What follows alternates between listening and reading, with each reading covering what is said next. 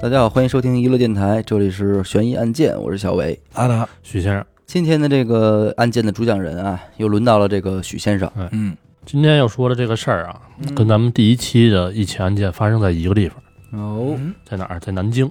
南京有这么一条美食街，叫嗯托乐家美食街。哦，故事要从美食街的这个清洁工说起。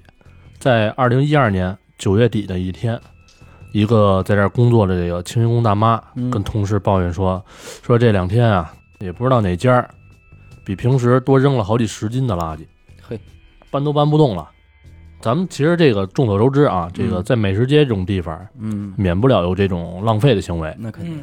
所以呢，每天肯定有大量的厨余垃圾对，这时候呢，大妈的一个这个同事，啊、一个五十多岁的一个大叔，嗯主动帮他把这几袋垃圾搬到那个储存垃圾的一个大桶里。那在这个过程当中啊，嗯，嗯有一个袋子包装不是很严，嗯然后掉出来几块这个撒着番茄酱的肉块儿。这个大叔呢，就捡起来准备放回这个袋子里，哎但是突然他又发现不对劲儿。嗯，怎么不对劲儿呢？咱们这个就得说一个比较巧的事儿。哎这个大叔啊，曾经参加过对越自卫反击战啊哦，是个老兵。退伍之后呢，参加工作，后来儿子考上南京一所大学，老两口也就跟着来到这个这座城市嗯，啊。老头儿闲不住，找了个这个清洁工的工作找点事儿啊，，就当那个锻炼身体嘛，啊发对吧挥？热嘛，当初他在当兵的时候啊，嗯担任的职务是卫生兵。哦，就是说见过很多死人，然后他发现掉出这几块肉啊，根本不像是猪、牛、羊肉，不是动物的肉，对，反倒是像人大腿部位的肉又是这个，啊。然后经过这仔细观察之后呢，发现就是人肉，嘿，然后就报警了。这大叔还真是厉害啊，那那肯定，你想想战争，那断胳膊断腿儿的多对了，啊，对啊那你每天见就过呀，见过很多这种。对对对，警察来了，一看你你就想上次咱们说那个南大案对吧？对对九几年的事儿，嗯，也是在南京啊，对呀、南京这刑警什么没见过呀？就是，一眼就瞧出来就是人肉。嗯这个法医现场简单的分析了一下，判断出这是一个女人的部分尸体。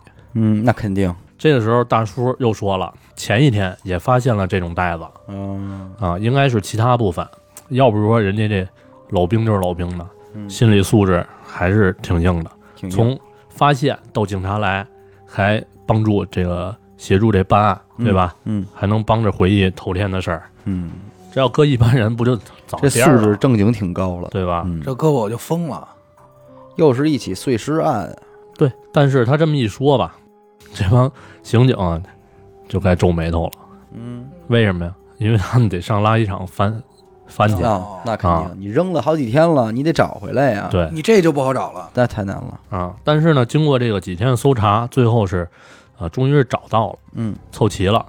然后法医就拿着这点肉碎肉开始拼，最后是一个女人的躯干加四肢。嚯，那还真不那还是容易了，那还是少东西呗，不是你别说少不少，能拼出这么多，我觉得已经很牛逼了，对，嗯，嗯，少哪儿啊？少头，没脑袋，啊，脑袋不见了。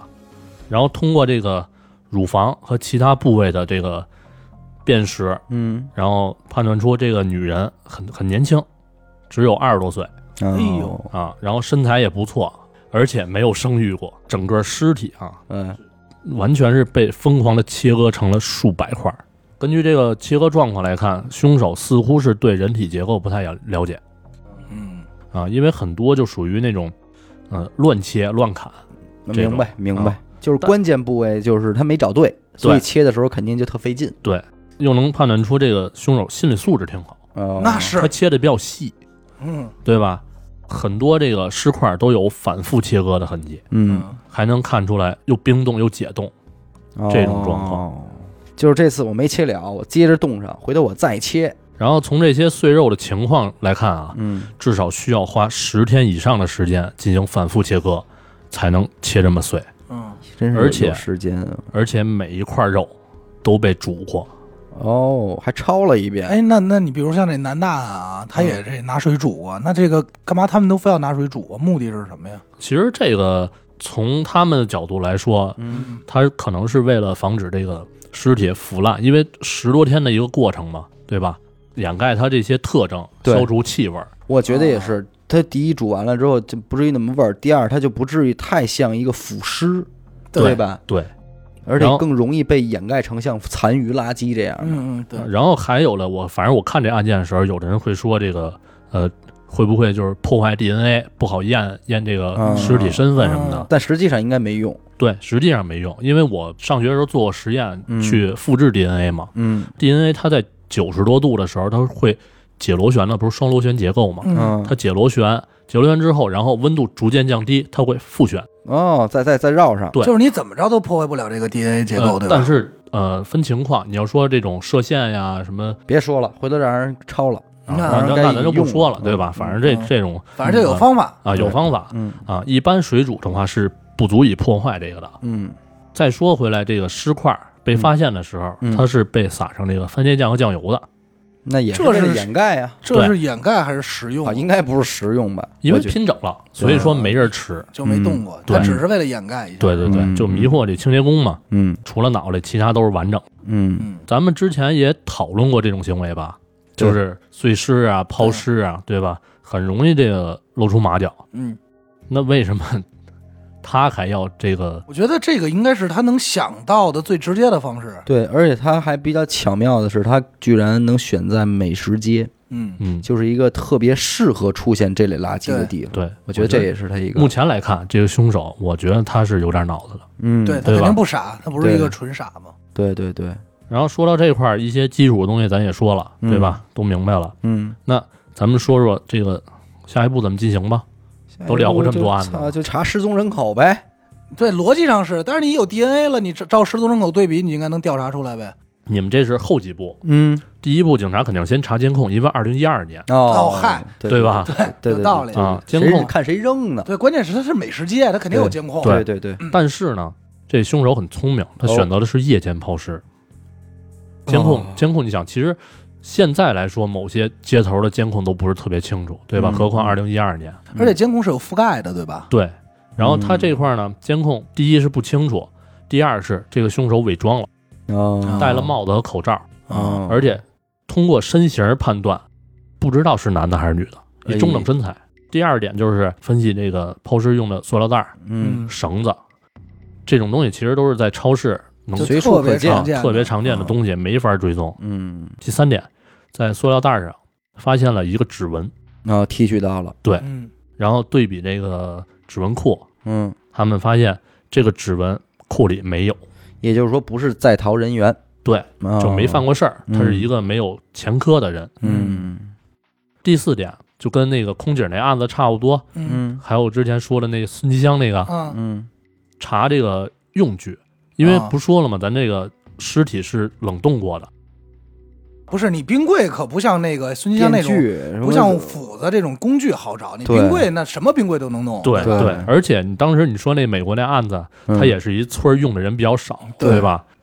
不是美国那样子，他也没查冰柜，他查的是那个碎木机嘛，对对对。吧？这种你冰柜你不好啊对弄，对，然后这一突破点又停了，嗯，没法下手。对啊，然后最后就是你们刚才说这个失踪人口嗯啊，警方也确实从这儿入手了，嗯调查南京全市，甚至于这个苏州全省，再到周边嗯这省市，一天工作二十多个小时嗯，都没有发现跟尸体就是特征符合的这失踪种人员，失踪人难员不，成不是当地人？全国排查嗯用了几个月嗯，还是没有。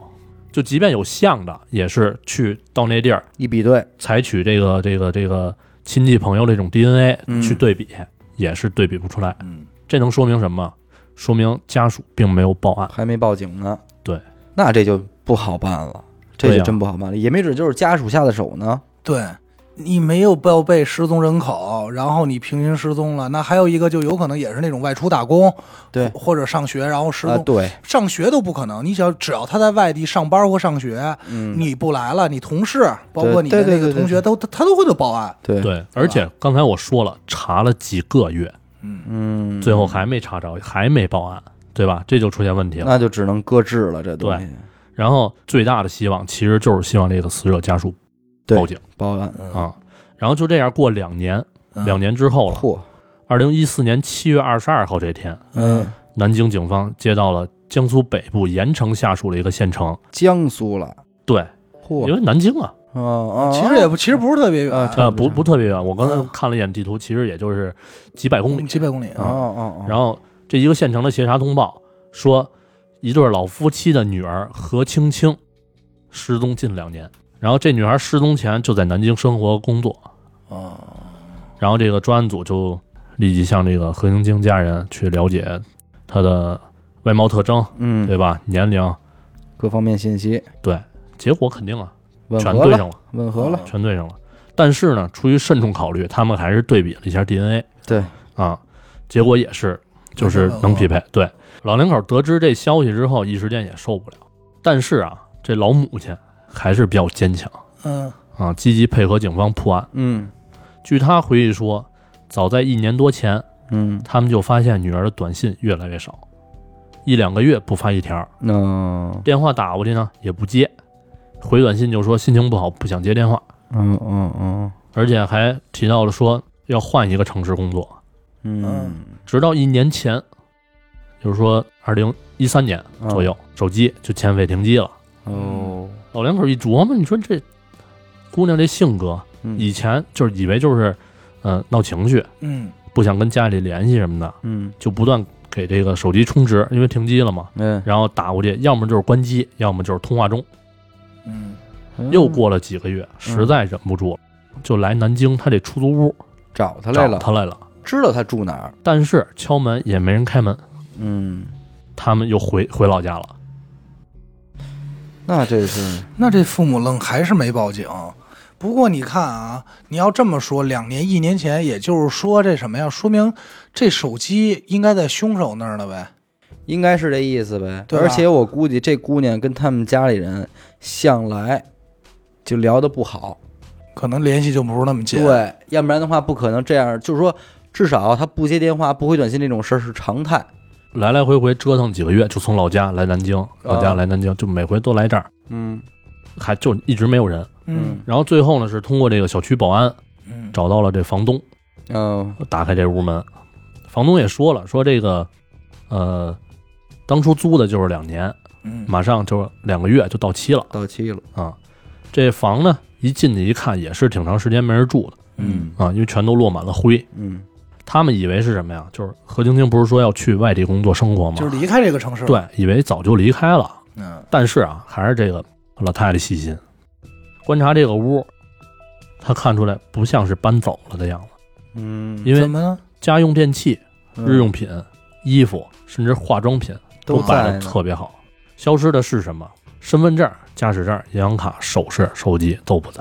你说她挣多少钱？对，直接到另一个城市去再置办这些东西吗？抛家舍业了。对啊那不太可能。啊，然后种种问题使得这个老两口嗯，决定不回老家了，嗯嗯，把这房子子我继续租下来，嗯扎在南京，又找了半年。嗯嗯想尽各种办法，调取了这个何晶晶的电话记录，嗯，因为有手机号去那个你应该听嘛。对营业厅可以去查，嗯然后挨个打过去。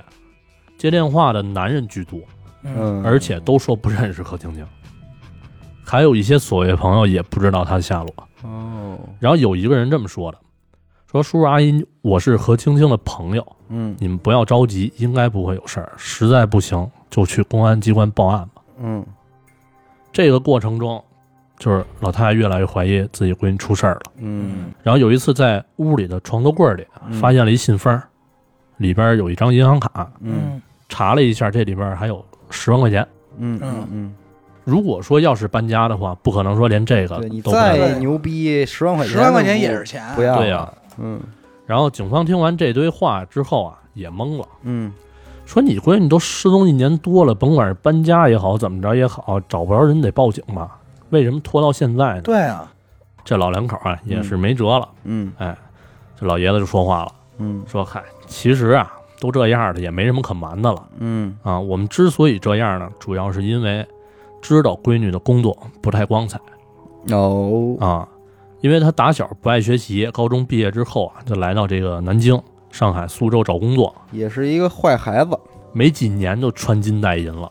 你你也琢磨也是，你想这卡里有十万块钱，然后打这陌生对，电话，全是然后男的对，全是男的，而且就是说不认识，这对很很正常，对听着就像，而且她还跟家里说了，说她在 KTV 工作。而且身材也好，你琢磨吧，嗯老头说说，虽然我这把年纪我也不懂太多吧，对吧？但我至少能明白这干嘛的呀，嗯啊对，就是生气就不让他回去。嗯但是呢，没两天他自己就折腾回去了，根本就是不听话，这么大了也管不了。嗯这次失踪呢，我们觉得可能就是出事儿了，因为他们这行业经常换地方，一两个月不跟家里联系也是正常的嗯啊。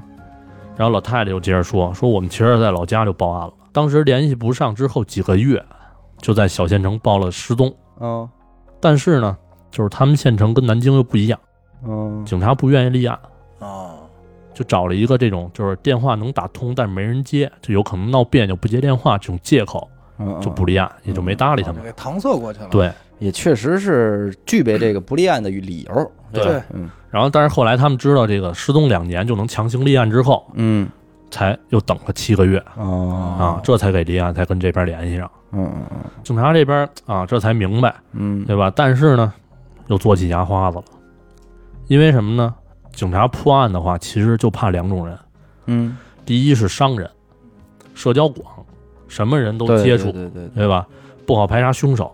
第二个就是这种做台的，比生意人还狠，那他肯定社交更广啊，更广啊对啊，而且好多都阿达呀是这个谢谢 谢，他都哪认是得一面清之楚？缘对啊，呀，就记着叫阿他达，第别二不次知他道叫不出达哥来。对，嗯，然后想通过人际关系这种排查是特别困难。嗯他也没叫过我大哥啊，咱就叫说你达达嘛， 说清楚 了，就叫你达令。不是不是跟你似的，走哪儿人都能叫出个伟哥来。 是，然后这个警方呢，先去调查了这个何晶晶的住处，嗯但是由于老太太收拾挺好，什么证据都不在了你看，又是破坏现场，啊。就是嗯 老老太太给归置了吧，这屋也是也是愿意收拾， 该擦的都擦擦了。了，操但是啊，这个通过就是仔细的勘察，在卫生间、嗯厕所、发现了地上有呃一些血液痕迹， 哦但是时间长了也没有什么鉴定价值了，哦，而且还不能排除他是不是生理期出血，例假啊哦对吧？吧？只能姑且把这个地儿当做第一现场，对吧？嗯因为有对血迹，咱没法判断。对，如果说早就报案的话，就能找到这个小区监控，嗯，对吧？没错，但是呢，时间太长了这都是以年纪了。啊，监嗯监控也没有存档了，嗯对，监控是有覆盖的嘛，对，对线索也就中断了。他们去走访这个何青青的邻居，嗯，邻居说这姑娘啊，白天睡觉，晚上出门，嗯那是是不德派的街坊嘛，干的就是这啊行业。根本不了解，嗯，那肯正常。好像就是有个男人经常来她这儿哦，啊，听口音呢就是南京本地人，嗯，哦但是只只闻其声未见其人，嗯也不知道是那个男朋友还是亲戚。嗨，那应该是不是亲戚了？肯定不是亲戚，反正线索到这儿也是再次中断，嗯然后就继续走访这个何青青的这些朋友啊，嗯因为距离她失踪时间比较长，所以之前她那些个同事、小姐们也基本上都不知道上哪儿了。然后警方费了不少劲才找到了她当年的一个领班儿，然后这个领班儿又给介绍了一个就是已经转正行的这么一个姓王的一个女的，啊，从良王姐，从王良，姐。对，嗯然后这王姐啊，听说何青青遇害之后嗯也不吃惊，嗯，早就知道她有这么一天。嘿，然后警察又继续问，嗯肯定得问啊。嗯那是然后这王姐又含糊了，呃说有些事儿啊，我知道，哦但是我不敢说，因为她说这社会上什么样人都有嗯哦，啊、我说了，回头怕他们害我。怕报复，对嗯我这刚结婚，怀着孕，我得过日子呀那还真是从良，也从的也挺好。行是也有道理。啊！警察这边也劝他嗯，嗯，说：“你人都碎成那样 了，你得把你知道说出来。你确定这是警察说的话？ 然后好歹是你朋友，对不对？你替他申冤，是然后还拿一句话吓唬他，你说知情不报也是犯法。对啊，晚上晚上找你来。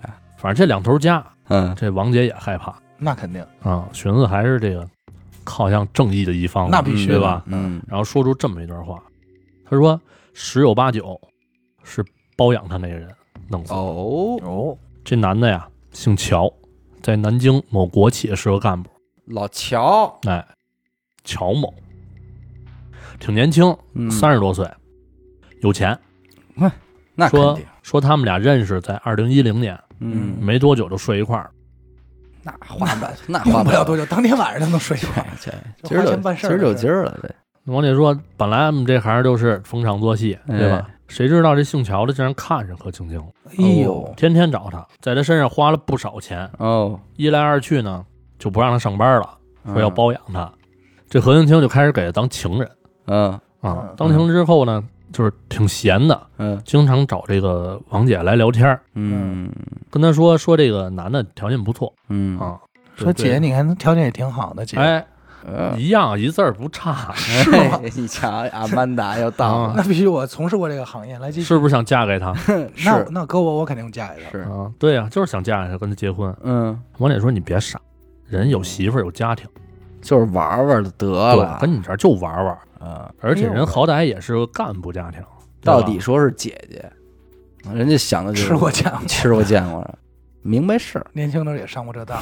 对，人家家庭啊，在南京有头有脸那啊，怎么可能娶你这样的？”就是，嗯然后这何青青就赌气，就说：“你看着吧，我绝对能嫁给嗯嘿，励志他了，啊。”但是后来呀、嗯听说他们俩经常打架，嗯，何青青整天逼着他离婚，哎呦，要不然就去公司闹，因为这个国企干部其对实呀就怕这他个，在乎这个，对啊，对，人家要脸儿啊，嗯然后又跟他说，就劝他说：“哎呀，天底下男人有的是，对吧？嗯干嘛老盯着这一个不放，？”就是拿着钱你就走呗，就是但是他性格，咱从他父母那儿就说了，太嗯倔，倔轴对啊，孩子从小干梗倔， 好家伙，死不放手啊。嗯然后就是接着打架，嗯，这王姐还是劝说：“你别看这男的挺老实，可别把人逼急了，，那可不嘛，跟你闹翻了，人财两空，什么也没有。这王姐跟这跟嗯这他王姐这路子太熟了，这王这王姐不会是前车之鉴吧？王姐真是经历过事儿，反正最后就是什么呀？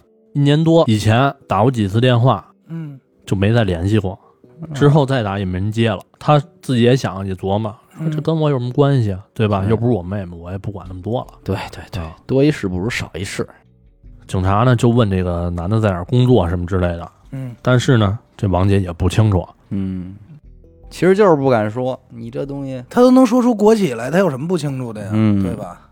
然后通过这个手机通讯录，终于查到这个姓乔的嗯，乔某的信息。嗯乔啊哥，警察也是没耽误功夫啊嗯，直接就去了。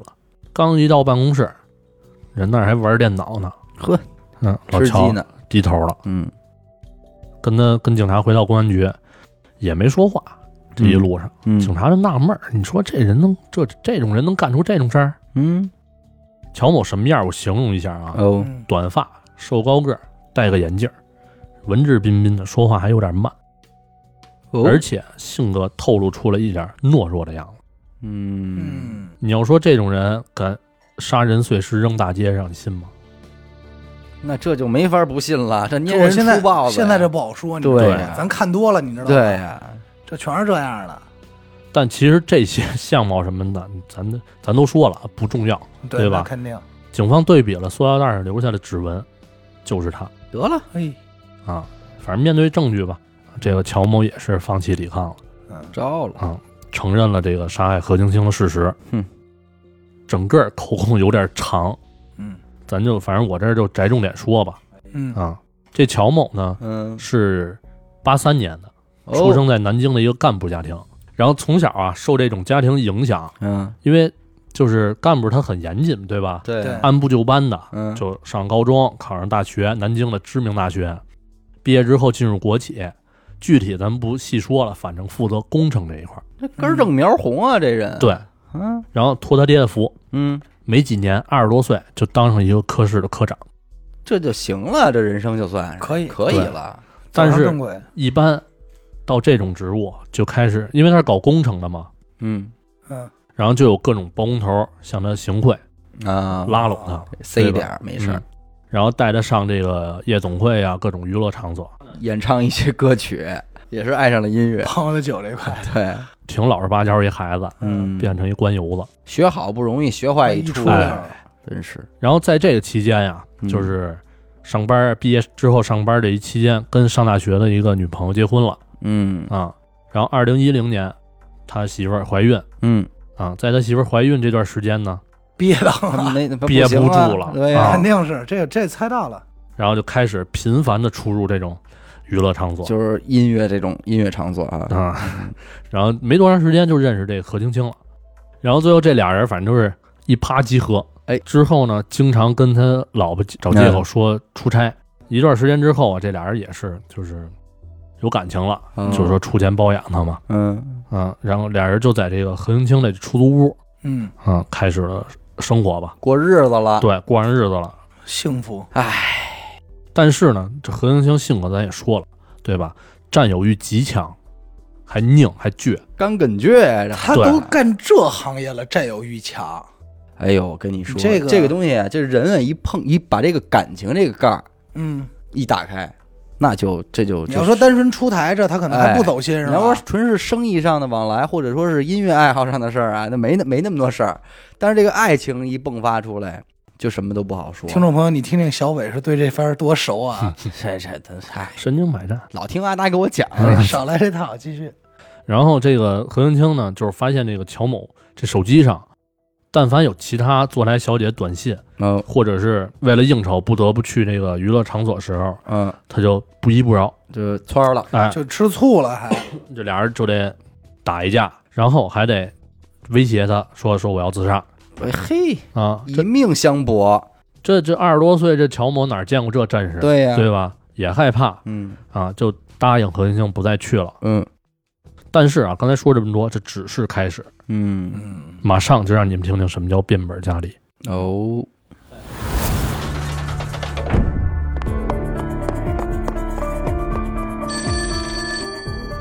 喂，是神探阿乐吗？是我，什么案件？没有案件。再见，哎，别别别，我是想听您给我讲几个案件。这种事情不要找我，去听娱乐电台，那我怎么才能加入组织？关注微信公众号“娱乐 FM”，加入微信听众群，那里有你想要的。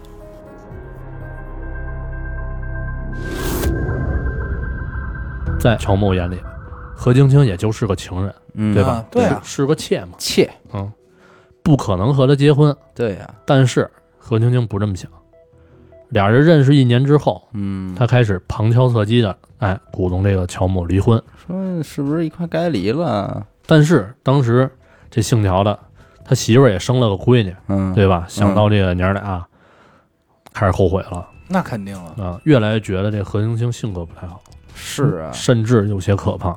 咱都甭说别的，就这个情况，就是真是没有他这个家业，没家没史，我估计这女孩她也没法儿要，因为这女孩脾气本身就有问题啊。对对，咱都先刨去他是做什么行业啊，对，就单纯是吧本身就这个性格，其实，他是比较极端的，对，嗯，事实也不出他所料嗯啊，何晶晶开始作妖了。嗯就说这个什么，这个老乔，啊你做饭太太难吃什么的，你洗头不是洗给帮何星星洗头啊，下手重了一点儿，就嚯，破口大骂。那我这操，个这还真是这日子过得是 挺不容易。这个这这姓乔这哥们儿也是真是疯了，真是嗯包啊养一祖宗，真是疯了，反正闹了好几天。嗯，这个姓乔觉得这个肯定没法当媳妇儿，对那，肯定啊，就慢慢就开始疏远他了。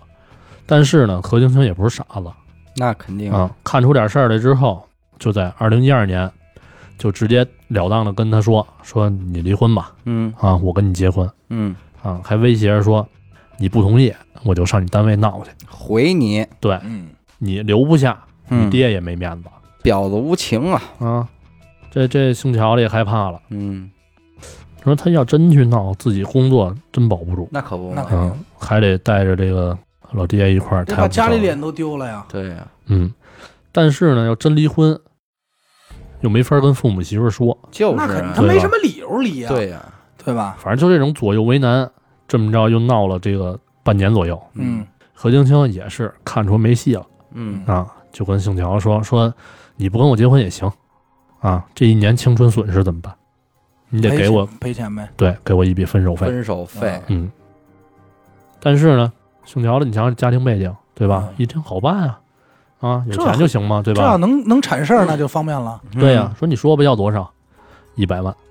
嚯，这人家庭背景再嗯怎么牛逼，他也不是那个。你对呀，这姓乔这也懵了，关键是你还有媳妇儿有家，对你你平白无故你少一百万，你怎么跟你媳妇儿说呀呃？对呀，而且说什么呀，就是他这一年给何晶清花的钱啊嗯，也不少，本来就拆对不开了，对，现在能拿出十万块钱都费劲，但是呢，何晶清还是不依不饶，嗯，说你没钱你就借去，就是一个一个科长你能借不着钱就诚心了，诚心对吧难为他了，有点啊，就给嗯他两条路，要么结婚，要么一百万，所以说别瞎玩儿，这吃多大亏呀、然后还放出狠话说什么呀？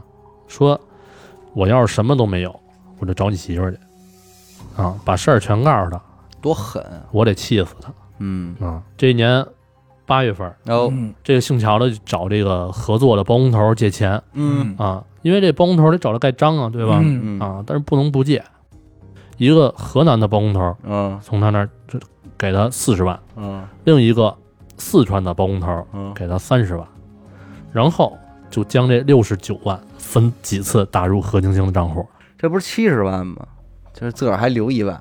我觉得他也是走到绝路了嗯嗯啊！家里媳妇儿这个管着钱，嗯对吧？私房钱对啊又给这娘们儿花了嗯啊，能扣一万就不少了，我觉得。嗯啊，然后跟何应清说说剩下的三十一万啊，实在拿不出来嗯啊，说看在咱俩就是在一块儿这么久，对嗯，吧？好歹有点儿哎就得饶人处且饶人呗。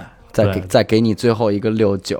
啊，你就别赶尽杀绝了，嗯对对吧？嗯，何应清呢也是见好就收了，就不说什么了。嗯这姓乔的这一部分口供啊，在这个就是何家老两口看来嗯啊是完全不对的，哦，因为他们不承认这笔钱的存在，就老两口说我们没没见着哎这钱。，对，就认为是这个姓乔的编出来的。那有没有可能就是何玉清没给他们家里人？别着急，咱们往后说哦，嗯这块儿。有事儿。对，而且还说什么呀？ 说这个姓乔的，就是以未婚欺骗自己闺女，闺女无辜啊，不可能出钱。骗我们闺女的感情，对，哦嗯，啊，被欺骗的无知少女什么的。嗯那不可能， 这不可能。你闺女应该比他熟。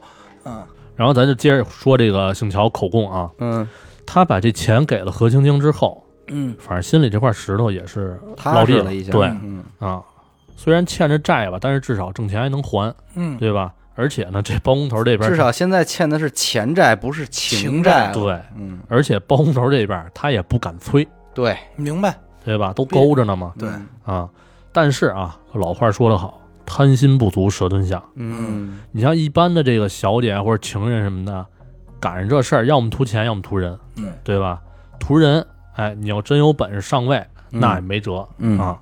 图钱的，你说拿到钱了之后，回老家找个对老实人一嫁，对吧？踏实过日子也挺找好。找阿达这种一嫁哎，最后我还是选小伟。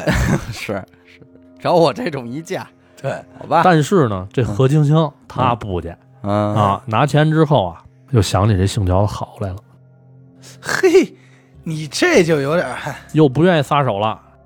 玩的太不规矩了，不规矩，不规矩。太也不哎规矩知道怎么着、不规矩啊吧，就那么巧，啊这一天出门的时候，啊何晶晶把脚崴了，啊没法下床，啊只能给这姓乔打电话嗯，啊啊。姓乔也一脸懵逼，怎么还来电话呀？操！说说 darling，我啊疼。说达达，我想你了什，么他妈打 darling？嗯，达然后把理这情况一说，嗯就还带着点哭腔儿什么的，嗯，加上这傻老爷们儿心就是软，阿曼达那劲儿上来了呗，哎哎哎，嗯，然后又回来给弄饭。反正睡一块儿肯定不用说了，对吧？对呀必然步骤啊，又补上了，这段孽缘反正算是续上了。嗯嗯，然后何晶晶还是让他离婚，俩人又继续争吵您六十九万不白花了吗？啊。那说的是呢。然后这个九月十二号早上，俩人吃完早饭闲聊这油价的事儿，嗯，然后庆乔说自己媳妇儿这车一个月得加两千块钱油。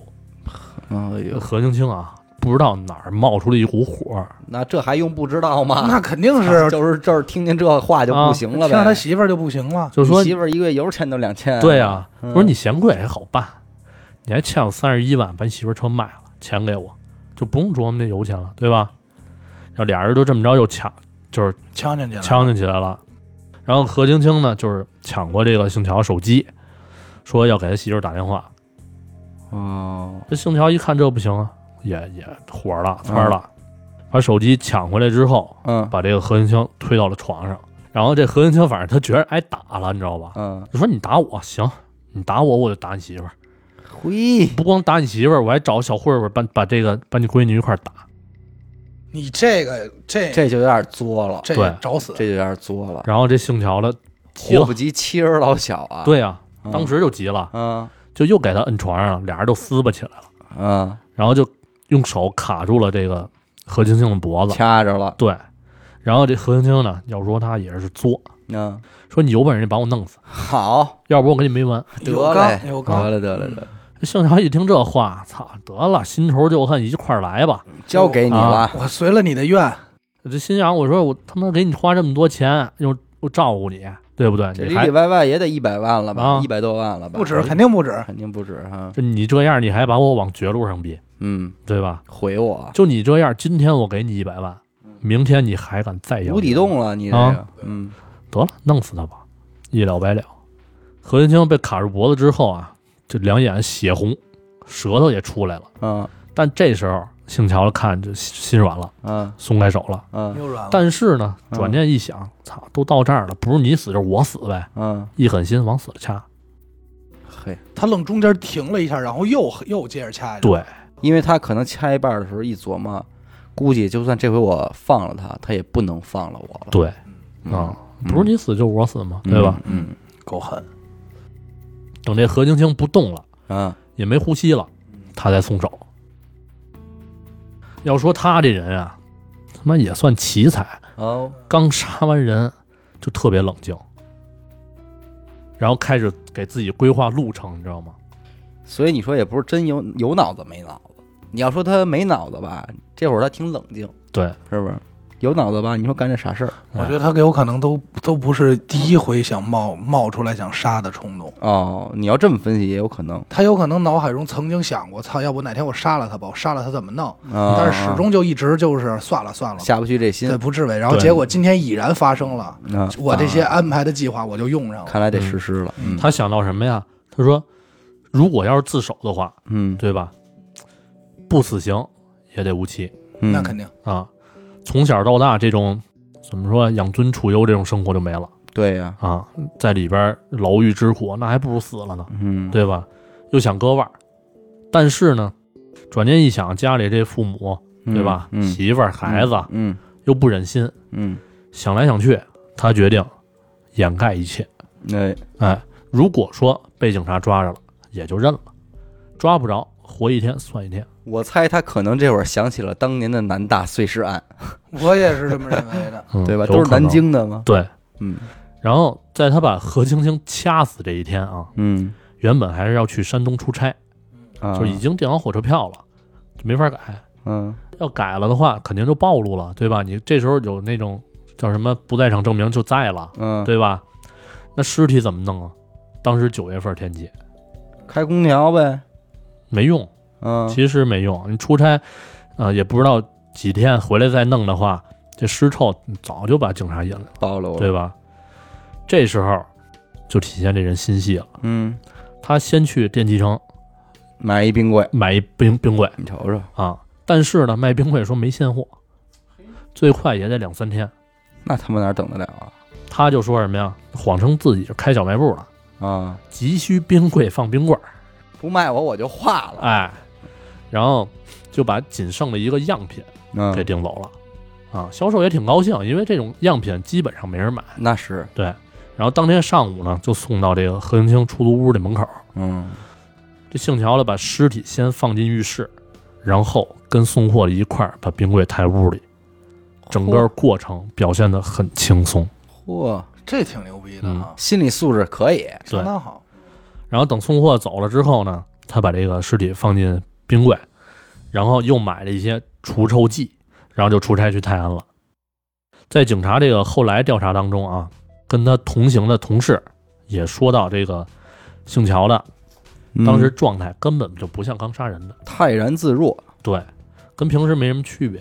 在这一路上，嗯他就已经计划好了，嗯，他觉得这冰柜不可能藏一辈子，对呀，必须碎尸。大块儿还不行，越小越好，嗯嗯，然后还得拿水煮煮。这个他想的太细致了，我估计就是看过南大那案子，对，我估计也是想的太细致，而且我真的现在越来越觉得他这件事儿其实就是他挺蓄谋的，嗯其实他挺蓄谋的也当然可能是个理工男嘛，对，啊。嗯，有点脑子，对，但是呢，当时何晶晶住这出租屋啊，她在闹市区，她怕什么呀？怕这个煮尸体这味儿嗯引起周围人怀疑，嗯，她就把这个尸体打算就是转移到这个当时媳妇儿怀孕时候，哎，老丈杆子他们来租的一个房里，啊，那个小区呢离美食街挺近，但是周围人也不多，哦，然后呢，就去这个旁边这超市买了这个呃斩骨刀啊、锯条啊、垃圾袋、保鲜膜，哎，一就是一堆能用得上的东西。然后回到这个何青青的出租屋，就开始嗯把冻好的尸体切块。嗯但是他这个就是之前法法医那块儿判断不也是吗？对人体结构不太了解，嗯哎，他只能凭蛮力剁、砍，然后费了挺长时间。在这过程当中啊，嗯，尸体解冻了。嚯，就留了一些这个血水在这个厕所当中哦，啊、然后分了三次打车把这点肉挪到了那个另一个小区的出租屋里，嗯，然后在那儿进行烹饪，不在那儿继续碎啊，碎成几百也块，是，真是玩那种不着急慢慢来的那哎种，嗯然后又用这个高压锅蒸嗯锅、把这点尸块弄熟。按咱们分析来说，应该是越快越好，嗯，对吧？嗯但是他弄了两个多礼拜，才把这点尸体弄完。然后呢，也没像咱们之前分析的说，比如说扔人少地儿啊、河里或者埋了那样儿。嗯估计啊，他当时也是想的比较多，嗯，就把这点肉放到这个美食街上，又淋上这个番茄酱、酱油，嗯就是伪装成这个饭馆扔的垃圾。嗯头呢，嗯对啊呀、刚才是说这个头没找着，对？吧？这就是人家狠的地儿。然后这姓乔的根本没把这何宁清头扔了，留下了，留下了。我操，通过这个蒸煮啊一系列手法啊，做成头骨，就剩一骷髅了。而且还把这个头骨撬开，把脑子取出来。啊，因为这脑子如果要不取出来，放一段时间不也臭也烂了吗？对对对吧？这整个过程中啊，据他描述，没有一丝慌乱。哎呀！但就在这个过程当中，他有一颗牙掉在地板上，嗯然后收拾的时候又把这颗牙扫进下水道了。啊，啊，缺颗牙。然后这个把他这个何晶晶这头骨、驾驶证、银行卡，就是巨额那个银行卡啊，六十九万那个，然后放到一个小的保险柜里。但是呢，这钱啊没法动，对吧？嗯，一动那肯定警察就能查着呀。哦，啊对他银行卡有绑定，对呀、嗯他怎么着啊？他把这个何晶晶首饰给卖了。本来就缺钱，七十万还扣一万，对吧？哦卖了弥弥补这个自己的损失呗。嗯嗯嗯，然后他又想把这个何晶晶头骨收藏起来。我就觉得其实他这里边还是有这个感情的这个一层的哎问题。这个头骨收藏起来，但是又没法放自己家里，那是对吧啊，他干嘛了？他联系一个包工头，说我这儿有一些重要文件啊， 啊，要寄存在你那儿，然后就把这保险箱嘿给包工头搬过去了。这他妈包工头也是热心肠儿，对，又借钱又保护东西呢。哎但是钥匙只有他手里有啊，嗯，对，吧？嗯然后所以也没人发现里边到底是什么。嗯然后呢，他就拿这个何金星手机嗯，模仿他的语气，给这个他爹妈发短信，嗯，说心情不好啊，要去别的城市之类的。嗯啊，然后还买了另一个手机号，不断的给这个何金星手机打电话，嗯，导致他欠费停机。作案工具什么的也都扔了嗯啊，两处这个出租屋的地板呀什么的都收拾挺好，然后把冰柜卖给了这个收费费家里家电的，真是有脑子，嗯，这一切都算妥当了，对吧？嗯？什么该该弄的都弄完了，嗯然后呢，这个姓乔交代这一切之后啊，嗯还交代了一件特别匪夷所思的事儿。嗯咱们就要特别说说当初何晶晶父母挨个打电话后来有人接电话说让他们不要着急，对吧？嗯让他们去报案那个人，嗯，这个人就是这姓乔的，哦，就等于当时他把他妈联系过他，对，就已哇经接着电话了。心理素质真好。但是呢，当时他这些话并没有引起怀疑，对吧？因为你都主动说报案了嘛，对，啊对吧特别踏实。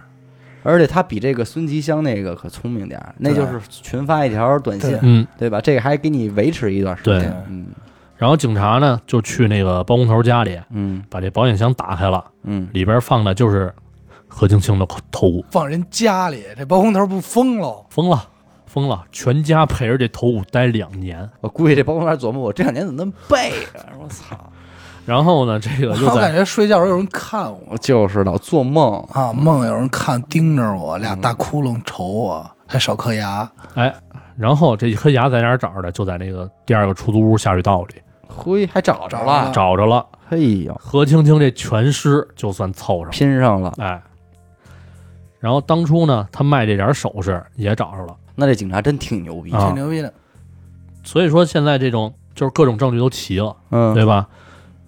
等待他的就是死刑了。那肯定，嗯这个作案手法太过凶残了也。对，其实后来啊，按他们分析来说，如果他当初要是自首的话，嗯，这个因感情纠纷导致过失杀过人，失杀人，哎，不见得就是死刑，对对吧？对。但是呢，他选择是什么呀？抛尸、碎尸，嗯，性质完全就变了。嗯，对。嗯，所以说，你说你干点什么不好，就是反正我通过这个案子，我觉得什么呀，就别把老实人逼急了。那肯定，那肯定，这什么都是这道理嘛。谁都有二两脾气啊。对，正常人啊，你要不是那料，您就别别玩这花活，是不是？他明显不是，他对明显不是你能玩转的这块儿的人，然后结果摊这么一事儿，你自己陷进去了，对呀、对吧？